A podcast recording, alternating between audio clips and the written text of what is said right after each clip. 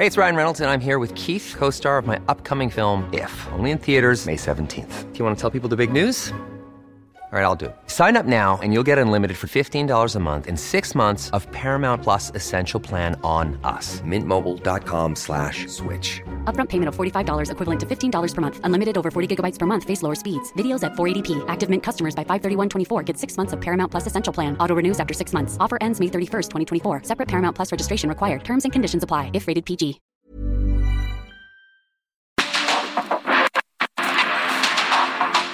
El mundo actual no se entendería sin la economía, las finanzas y los negocios. Acompaña a Mario Maldonado, el columnista de negocios más joven y objetivo del periodismo financiero en su programa. Bitácora de negocios.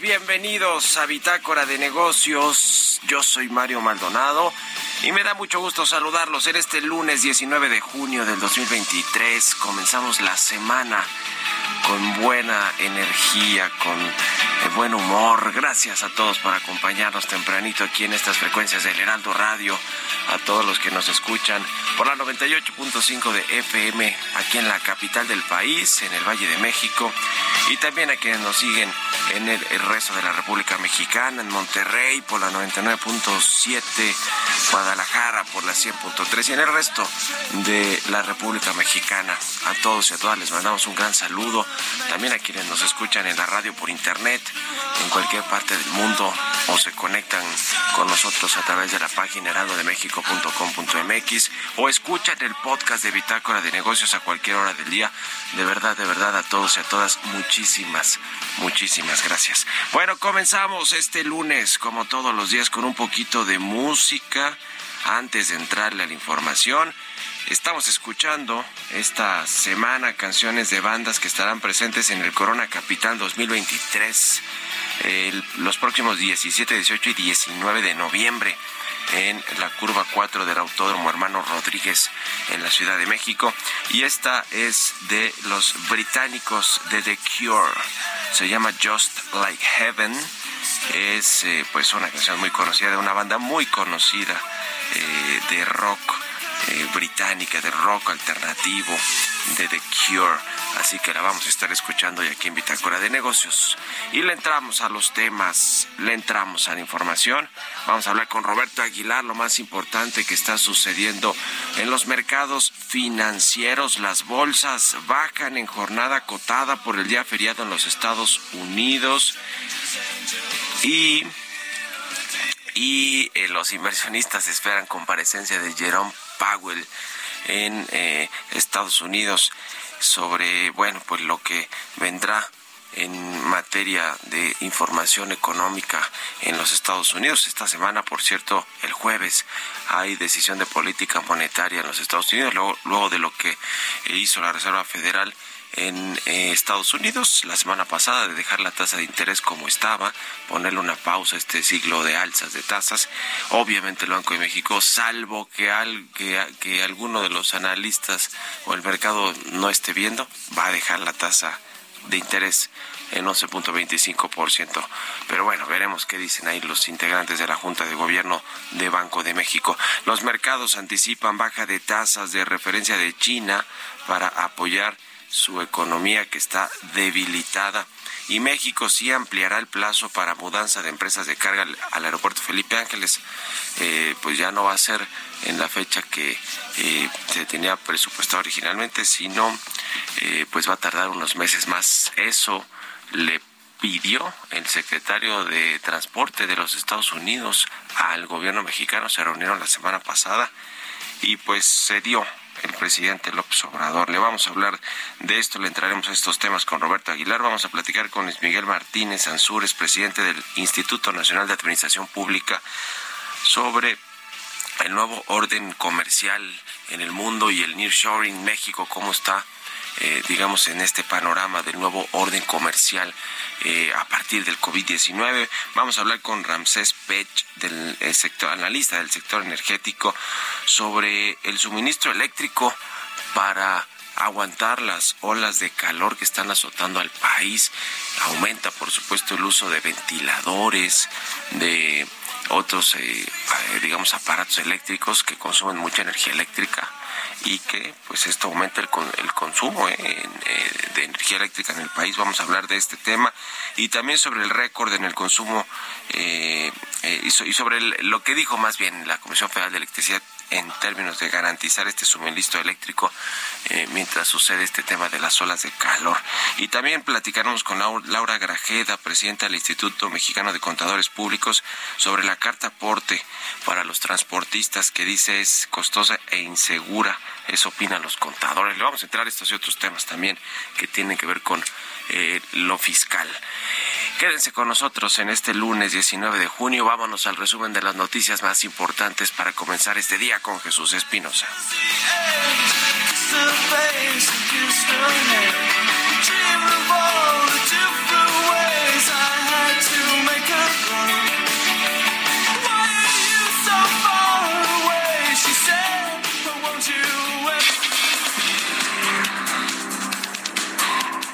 Fitch Ratings reafirmó la calificación de la deuda de México en triple B menos con una perspectiva estable. Analistas de la calificadora indicaron que la calificación de México está respaldada por la política macroeconómica prudente y la buena situación de sus cuentas externas. Luego de esta ratificación, la Secretaría de Hacienda y Crédito Público indicó que esto ayudará a que el país acceda a los mercados nacionales e internacionales de manera favorable. Estados Unidos pidió a nuestro país revisar un reclamo en una mina de Grupo México en el centro del territorio nacional por una presunta denegación de derechos laborales en el marco del Tratado Comercial de Norteamérica, el TEMEC. Con un acto en la Ciudad de México, Marcelo Ebrard iniciará sus recorridos este lunes para informar sobre los logros de la Cuarta Transformación y promover la democracia como parte del proceso de selección de la Coordinación de Defensa de la Transformación de Morena. De acuerdo con información publicada en el Diario Oficial de la Federación, la Secretaría de Hacienda no otorgará para esta semana el estímulo fiscal sobre el impuesto especial sobre producción y servicios en la gasolina premium y diésel.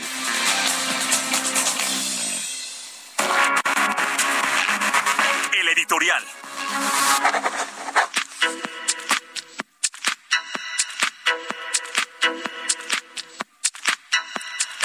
Y bueno, este fin de semana se dio a conocer que Fitch Ratings, esta calificadora de riesgo crediticio, una de las más importantes, una de las tres más importantes junto con Standard Poor's y con... Eh, ¿Cuál es la otra? Ahora me estoy olvidando de la otra. A ver, aquí me va a decir Jesús Espinosa. Moody's, Moody's, exactamente. Fitch Ratings, Moody's, eh, que por cierto los entrevistamos mucho aquí a sus analistas, de, a los analistas de Moody's, siempre con temas interesantes. Y eh, pues estas tres calificadoras, Standard Poor's, Moody's, Fitch Ratings, son pues las más importantes para eh, ponerle calificación, nota a la deuda soberana y obviamente también a las empresas y a los sectores, pero hablando de países que pues se ven cómo están sus, su balance financiero, sus finanzas públicas, sus balances macroeconómicos y a partir de eso eh, y obviamente también la perspectiva que tienen en su gasto público, en su presupuesto, eh, etcétera, pues determinan la perspectiva que tiene para los próximos 12 o 18 meses la economía de un país y en el caso de México pues mantiene el grado de inversión Fitch Ratings que por cierto de las tres calificadoras ha sido pues la que eh, ha castigado un poquito más a México, bueno le quitó, le terminó por quitar el grado de inversión a petróleos mexicanos, eso sí, ¿por qué? Pues porque petróleos mexicano está muy endeudada, es la petrolera más endeudada del mundo, eh, con echar atrás la política energética o la reforma energética del gobierno anterior, pues eh, se veía un, un, mal panorama para Pemex, que en realidad, pues sí lo ha sido, ¿eh? no, no le ha ido bien a Pemex en este gobierno, aunque tampoco se ha salido de control digamos, total, ¿no? Se le ha salido de las manos al gobierno, aunque le ha tenido que meter mucho dinero al gobierno a través de la Secretaría de Hacienda eh, a petróleos mexicanos. Pero bueno, Fitch Ratings le decía sostuvo el grado de inversión para, para México en los próximos 12 a 18 meses, descarta un deterioro en la postura fiscal del país. México sí ha sido responsable, hay que decirlo, en términos de sus balances macroeconómicos, de, su, de sus finanzas públicas, del endeudamiento, ha mantenido una eh, eh, política de, pues prácticamente no endeudamiento, aunque sí se ha endeudado México, pero ha mantenido bien esos equilibrios financieros. Y es lo que pues están eh, calificando eh, para bien las calificadoras de riesgo crediticio más importantes del mundo. Eh, y, bueno, pues eh, son buenas noticias. La calificación, la nota de México es triple B menos, pero tiene perspectiva estable. Son ya cuatro agencias, le decía estas tres importantes y, otra que pues suma eh, México con, con buena calificación. Esto es algo importante porque le da certidumbre de alguna manera a los inversionistas nacionales y extranjeros de que pues eh, no va a haber un default ni, ni mucho menos, ¿no? Y sobre todo ahora que hay mucha inversión en los bonos del gobierno por las altas tasas de interés que paga México y este diferencial que tiene, por ejemplo, con, la, con Estados Unidos, con su tasa de interés, eh, pues es importante para que los capitales que ciertamente son golondrinos, que en cualquier momento se pueden salir de México, pues eh, estén tranquilos de que hay certidumbre, de que hay finanzas públicas sólidas, equilibradas eh, en México y que se les va a pagar eh, los rendimientos que se les han ofrecido originalmente y que ahora están altos, ¿eh? buena inversión eh, hacerla en México con los con las tasas de interés que está pagando nuestro país.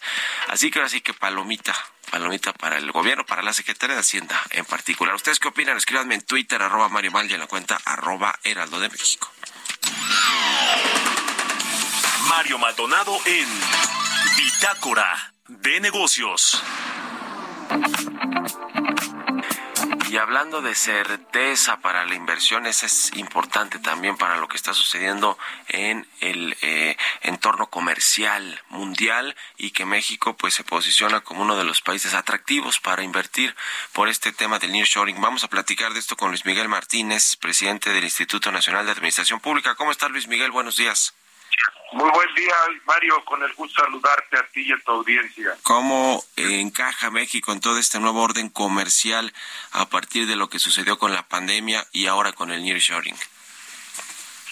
Pues mira, yo creo que estamos en una posición privilegiada aún este de lo que pensaban muchos que nos perjudica más que darnos eh, darnos certezas estar cerca de Estados Unidos sigue siendo el mercado más grande del mundo y con estas eh, nuevas eh, tendencias del no shoring que es el acercamiento del mercado al consumo que es una corriente comercial pues yo creo que debemos aprovecharla nomás que nada más tener debemos tener mucho cuidado porque tenemos varias asignaturas pendientes. Pero empecemos. Yo creo que esto ya nos había sucedido en la pre y posguerra eh, de la Segunda Guerra Mundial, cuando Estados Unidos primero se reconvirtió industrialmente en la producción de armamento y luego regresó a esto, pues el mercado de consumo estaba cerca con México y nosotros aprovechamos esto en un crecimiento que tuvimos de entre el 5 y el 7% que se le llamó desarrollo estabilizador. Pero después nos dedicamos a protección de la industria nacional, a través de los aranceles y sustitución de importaciones en lugar de abrirnos al mercado, hicimos una industria muy este dependiente del gobierno, ¿no? Pero se crearon grandes empresas como pues, las paraestatales, Luz y Fuerza, ferrocarriles y todo esto que nos trajo consigo. Pero volviendo a ahora con lo de la pandemia, efectivamente en el pues estamos en una guerra de tarifas con China y esto nos sirve por el acceso directo que tenemos con los Estados Unidos terrestre. En unas horas estamos surtiéndoles este las cadenas de, suministro que ellos necesitan. Y el COVID demostró pues que las grandes eh, transportaciones no eran el factor fundamental para bajar precios y aumentar la producción. Y nuestro intercambio comercial con Texas es 40% superior con Asia, a pesar de que los últimos dos años China ha invertido más que en las dos décadas anteriores, ¿no? Entonces esto es tratar de acercarnos al mercado más grande del mundo a través de nuestro posicionamiento geográfico, recursos naturales y transferencia de tecnología, Mario. México tiene que aprovechar este tema. Yo, yo he escuchado eh, en 40 segunditos, te pregunto Luis Miguel, que los integrantes del Consejo Coordinador Empresarial, por ejemplo, dicen que de todo el potencial que tiene México para atraer inversiones a través de este nearshoring, solo han aprovechado 17%. ¿Será que aprovecharemos el resto en los próximos, qué, en lo que queda de administración del presidente López Obrador? Esperemos que aumente, pero mira, él tiene que lanzar el mensaje de otorgar certeza y certidumbre a las inversiones, ofrecer seguridad en las rutas logísticas. Otro de los desafíos que tenemos es la parte educativa, no podernos irnos a la educación trasnochada que tenemos para hacernos este de mano de obra calificada, ¿no? Creo que esos son los grandes pendientes que tienen y por ahí lo que me preocupa mucho, Mario, también decírtelo, no quería dejar de pasar, es el informe que hizo el director del Banco de América, ¿no? Michelle Harnett, que decía que tenía una preocupación porque llegas a casi al 6% ya de la inversión en renta fija y para él iba a venir un disparo, un colapso, un rally en renta variable y que después traería un colapso y creo que esto no le da mucha tranquilidad a los mercados, Mario. Sí, a ponerle atención a eso. Muchas gracias, como siempre, Luis Miguel Martínez, por estos minutos y buenos días. Te dejo un abrazo, Mario, buen día. Igualmente, para ti, 6 con 20, vamos a otra cosa. Economía y mercados. Roberto Aguilar ya está aquí en la cabina del Heraldo Radio. Mi querido Robert, ¿cómo estás? Buenos días. ¿Qué tal, Mario? Me da mucho gusto saludarte a ti y a todos nuestros amigos. Fíjate que el INEGI acaba de dar a conocer el dato de la actividad económica que crece 2.5% en mayo respecto al mismo periodo, pero el año anterior. Este es un indicador previo al IGAE. Se llama justamente el indicador oportuno de la actividad económica, que, bueno, como te decía, pues reportó un aumento de 2.5%. Interesante porque es mayo ya hablando sobre el segundo trimestre del año. Por otro lado, te platico que justamente las bolsas pues retuvieron un poco su ajuste, su aumento que eh, dieron eh, que registraron la semana pasada y es que ahora justamente están a la espera pues eh, de dos cosas, que mañana China China anuncia un recorte de su tasa de referencia y los testimonios del presidente de la Reserva Federal de Estados Unidos Jerome Powell que serán el miércoles y el jueves. Además, el jueves el Banco de Inglaterra también se reúne y está previsto que suba más la tasa un cuarto de punto hasta el 4.75%, que sería su nivel más alto en 15 años. Bueno, hay que comentar que también los mercados estadounidenses están cerrados y esto baja justamente la operación a nivel global. También te comento que se dio una reunión entre el secretario de Estados de Estados Unidos, Anthony Blinken, y se que justamente con el presidente chino, China está diciendo que, bueno, pues ve con buenos ojos esta reunión. No hay mucha información, pero bueno, pues al final del día fue una reunión reunión rápida. Eh, Blinken estaba de visita de dos días y fue, fue la primera vez que un secretario de Estado de Estados Unidos se reunía con el líder chino desde 2018.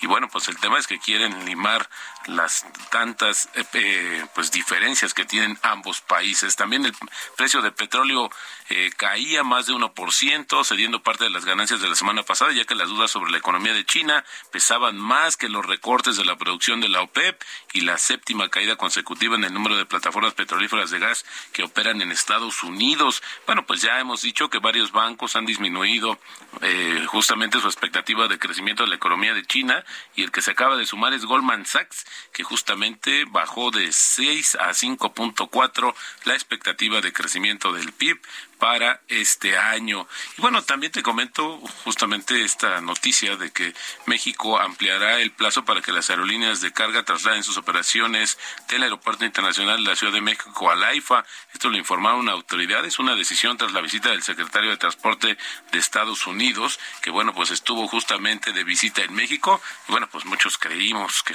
era justamente para negociar el tema de la categoría 1 y del cual pues hubo una revisión, pero no se ha dado una determinación justamente final sobre este tema. También te platico que el tipo de cambio, Mario, está cotizando en estos momentos en 1709 para variar, ayer justamente, digo, perdón, el fin de semana eh, también eh, marcó otro nivel mínimo en el año 1702, Mario, pues ya cada vez más cercano al 17 a los 17 pesos esta barrera psicológica, con eso tenemos ya una ganancia eh, acumulada en el año de 12.2% y solo en este mes de 3.3%, así es que bueno, pues sí, se eh, van confirmando las expectativas de que el tipo de cambio podría estar pronto en nivel de en los niveles de 17 pesos por dólar.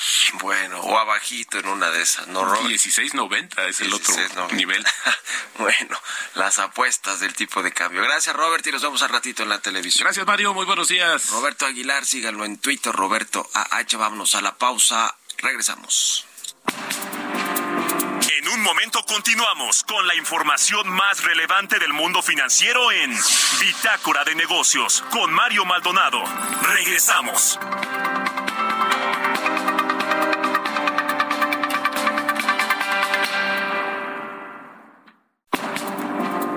Estamos de vuelta en Bitácora de Negocios con Mario Maldonado.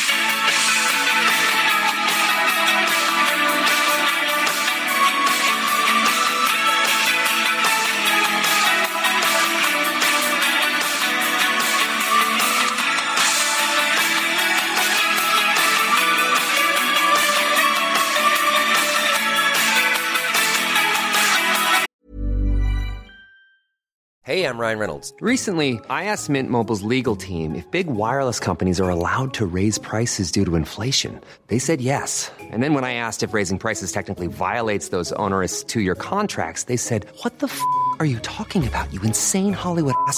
So to recap, we're cutting the price of Mint Unlimited from $30 a month to just $15 a month. Give it a try at mintmobile.com slash switch. $45 upfront for three months plus taxes and fees. Promo for new customers for limited time. Unlimited more than 40 gigabytes per month. Slows. Full terms at mintmobile.com.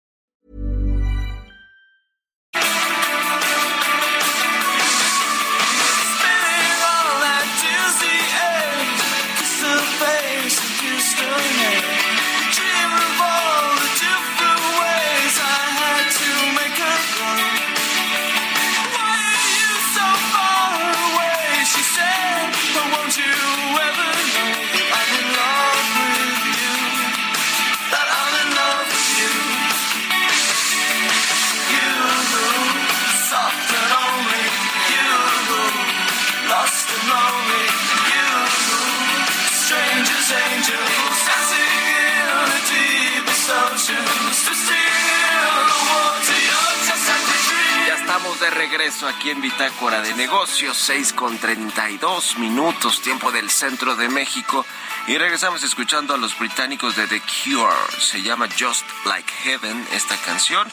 Y esta semana escuchamos canciones de las bandas que van a presentarse en el Corona Capital 2023, que será en noviembre en el Autódromo Hermanos Rodríguez. Y es el caso de estos británicos de rock alternativo de Cure y por eso los estamos escuchando aquí en Bitácora de Negocios. Vámonos, vámonos con esto el segundo resumen de noticias con Jesús Espinosa.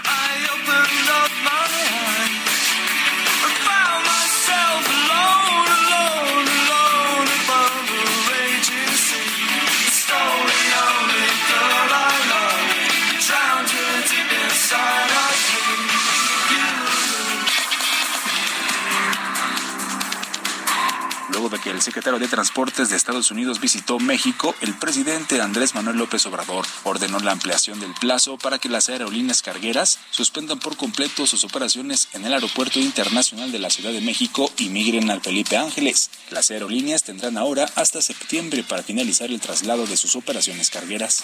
La Dirección General de Pemex Exploración y Producción, encabezada por Ángel Cid Munguía, delineó un plan de inversiones para este año en el sector de exploración y producción de petróleos mexicanos. Con un presupuesto de 402 mil millones de pesos, espera un crecimiento exponencial de 147% en comparación con los fondos invertidos al cierre del 2018. Guanajuato tendrá más de 4.300 nuevos empleos con una inversión de 1.026 millones de dólares como resultado de la gira de inversiones 2023 más Guanajuato en Asia, encabezada por el gobernador del estado Diego Sinue Rodríguez Vallejo. El gobernador de Sonora, Alfonso Durazo, informó que la entidad figura en el panorama nacional en materia de mediación laboral al convertirse de nueva cuenta en el estado con mejores resultados en la materia y al superar el 92% de resoluciones pacíficas en conflictos laborales. Entrevista.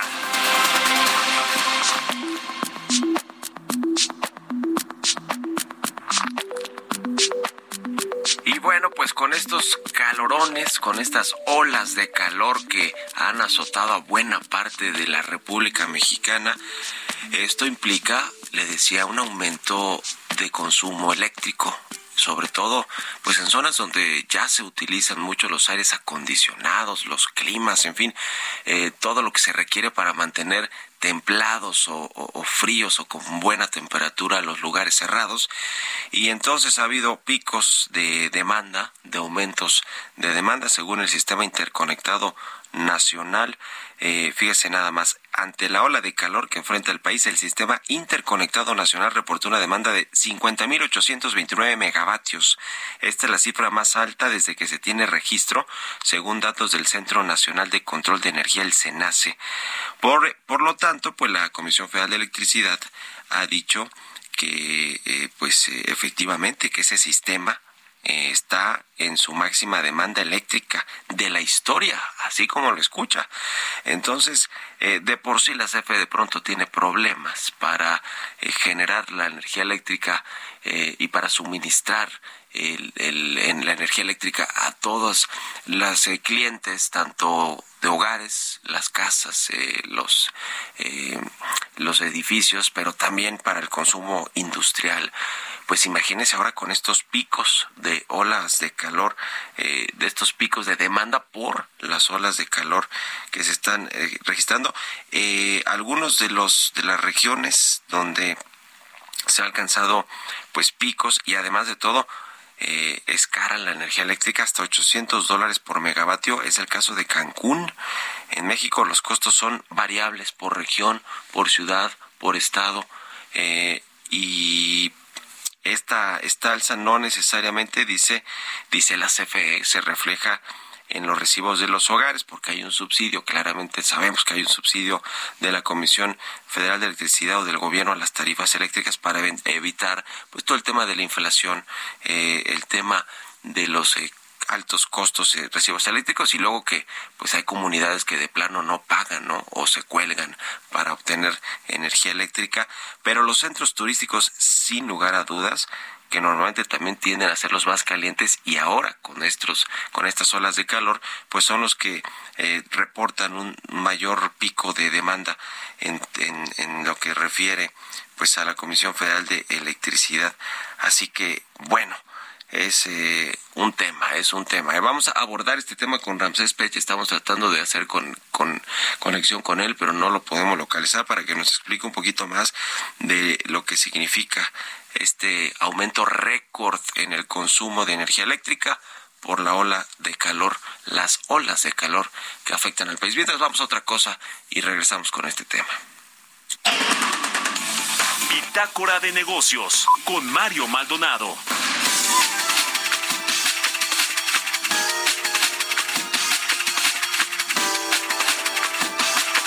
Vamos a pasar a otros temas, a temas fiscales. Eh, vamos a platicar con la doctora Laura Grajeda, presidenta del Instituto Mexicano de Contadores Públicos. ¿Cómo estás, Laura? Buenos días. Hola, Mario. Muy buenos días. Muy bien, ¿tú? Muy bien, gracias. Pues hemos hablado ya en ocasiones anteriores sobre esta carta aporte para el traslado de mercancías. Eh, dicen algunos contadores que es costosa e insegura. A ver, platícanos un poco el contexto, por favor, Laura.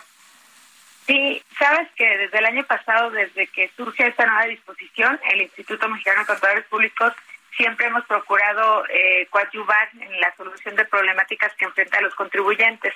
Sabes que un principio de los impuestos es que sea equitativo, proporcional. En este caso, pues no es un impuesto, es un es una nueva carga administrativa para los contribuyentes el tener que emitir un comprobante para poder circular mercancías por cualquier medio de transporte en territorio nacional. Eh, la verdad es que ha sido eh, un, un costo adicional para las empresas porque no solamente tienen que invertir en tecnología, en recursos humanos, sino también eh, todos los procesos que implican elaborar un CFDI complemento carta aporte.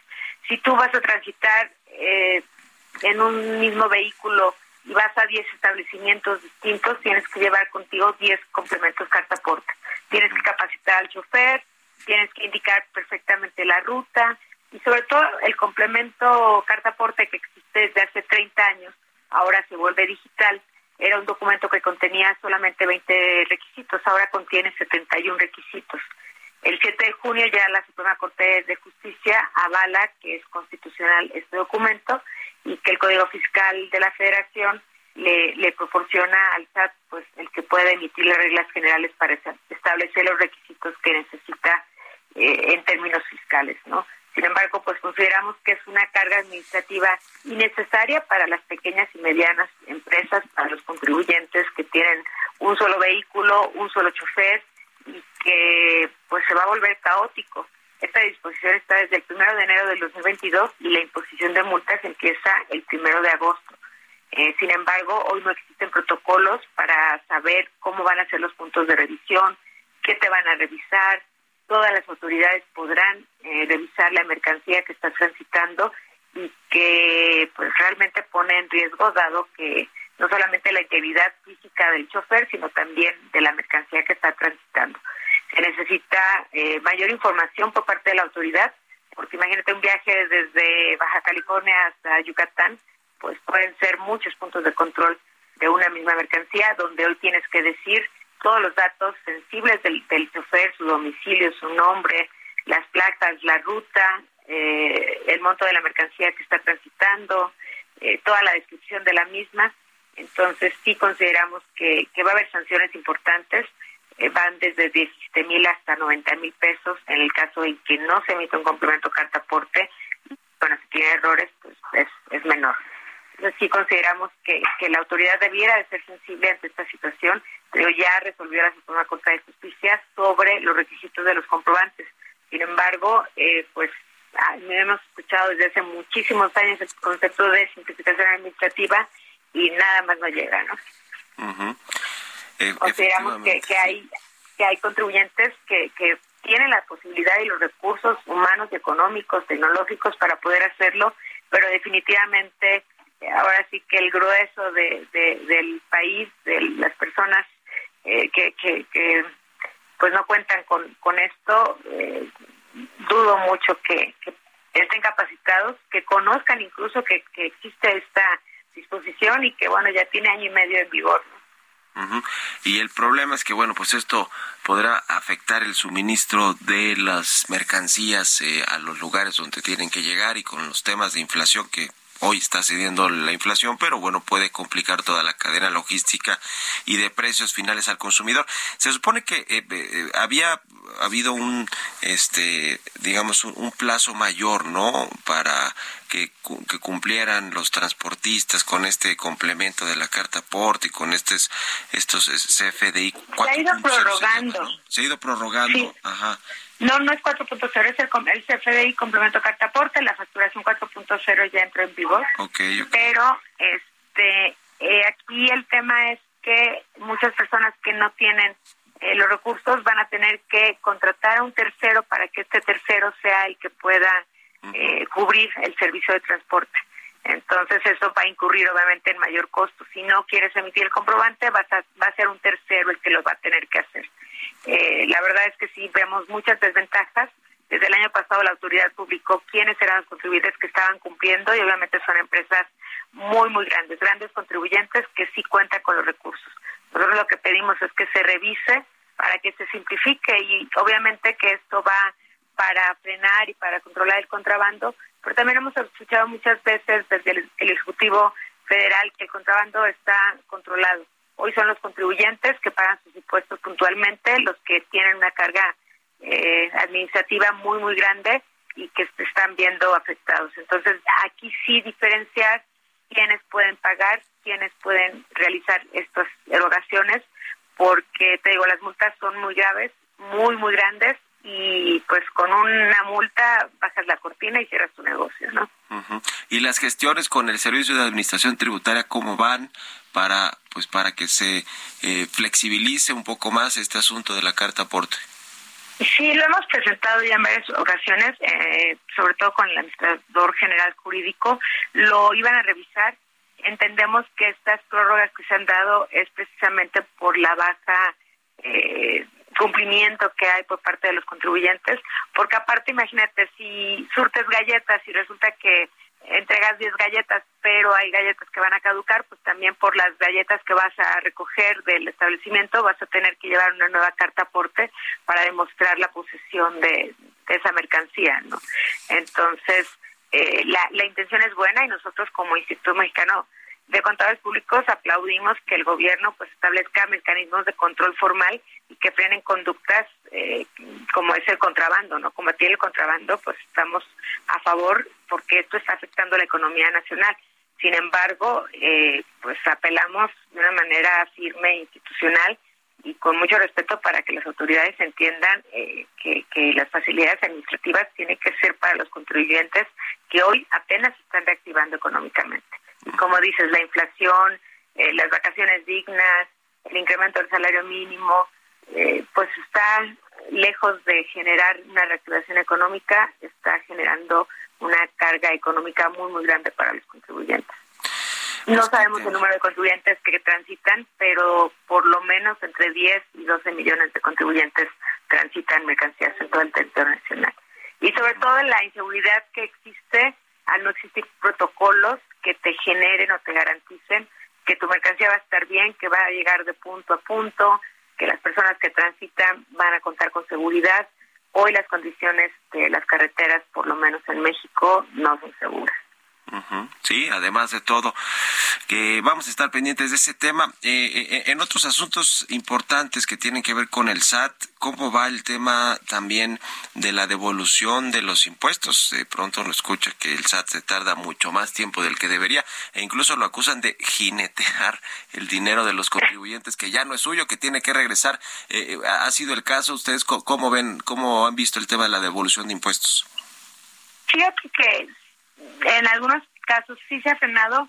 Hoy la autoridad, a través de precisamente esta facturación electrónica eh, CFDI 4.0, que mencionabas anteriormente, eh, ha sido para la autoridad una manera de poder cuadrar, de poder conciliar lo que efectivamente están pagando los contribuyentes y poder generar eh, pues certidumbre de estos saldos a favor.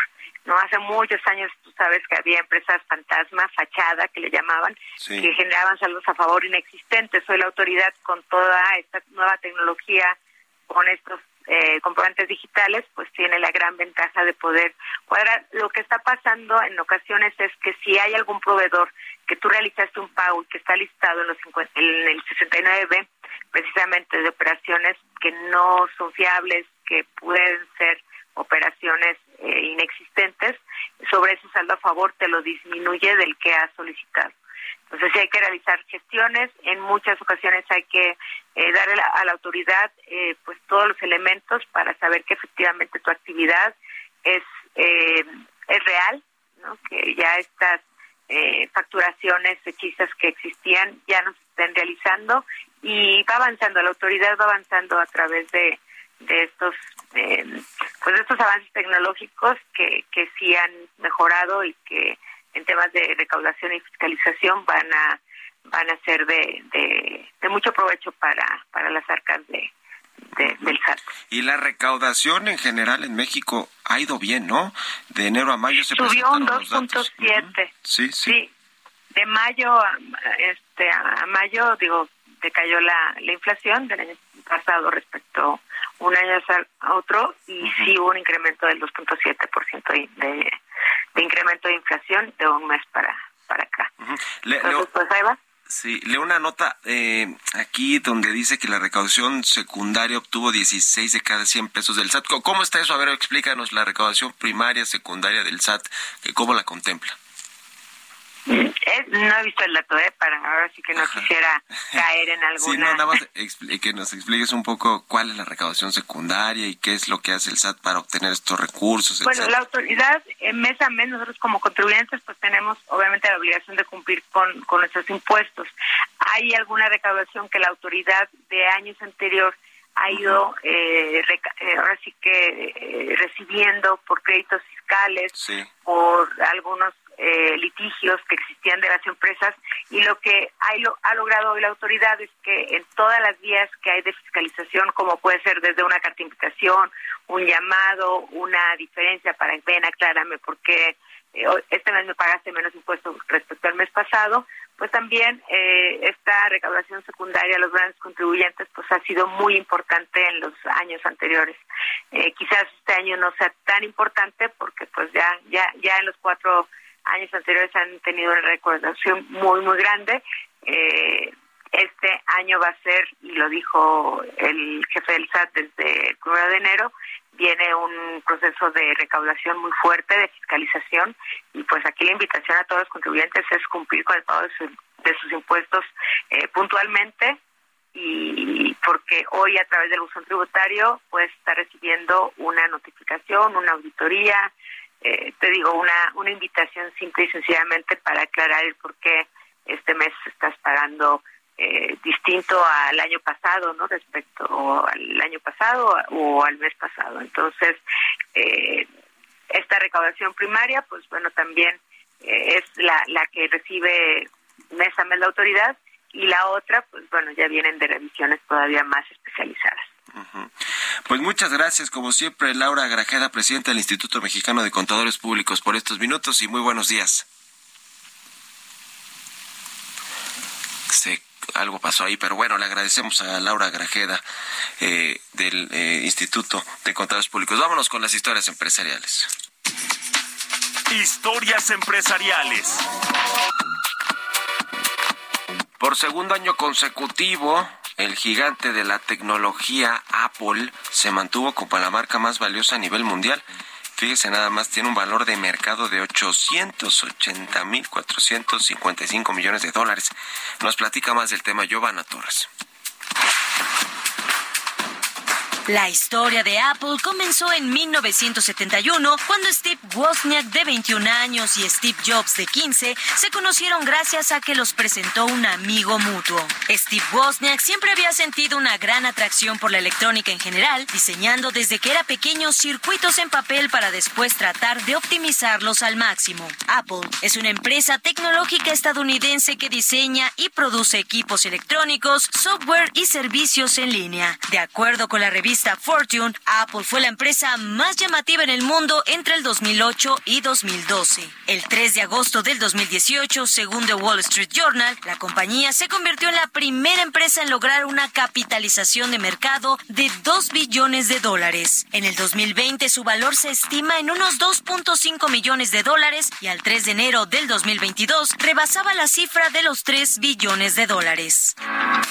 Recientemente y de acuerdo con el ranking Kantar Brands, el gigante tecnológico se mantuvo por segundo año consecutivo como la marca más valiosa a nivel mundial, con un valor de 880.455 millones de dólares. Pese a conservar la primera posición, registró un descenso respecto al análisis realizado por la consultora en 2022, cuando alcanzó los 947.062 millones de dólares. El top 3 de las marcas más valiosas fue completado por otras dos gigantes del sector, Google y Microsoft. Ambas compañías también tuvieron un retroceso en su valor. Para Bitácora de Negocios, Giovanna Torres.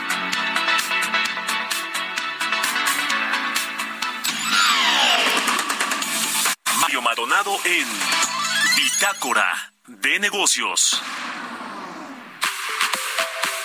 Y bueno, le decía sobre el tema del aeropuerto Felipe Ángeles que eh, ya se va a ampliar el eh, tiempo eh, el plazo pues para que las aerolíneas de carga trasladen todas sus operaciones del aeropuerto de la Ciudad de México al aeropuerto Felipe Ángeles.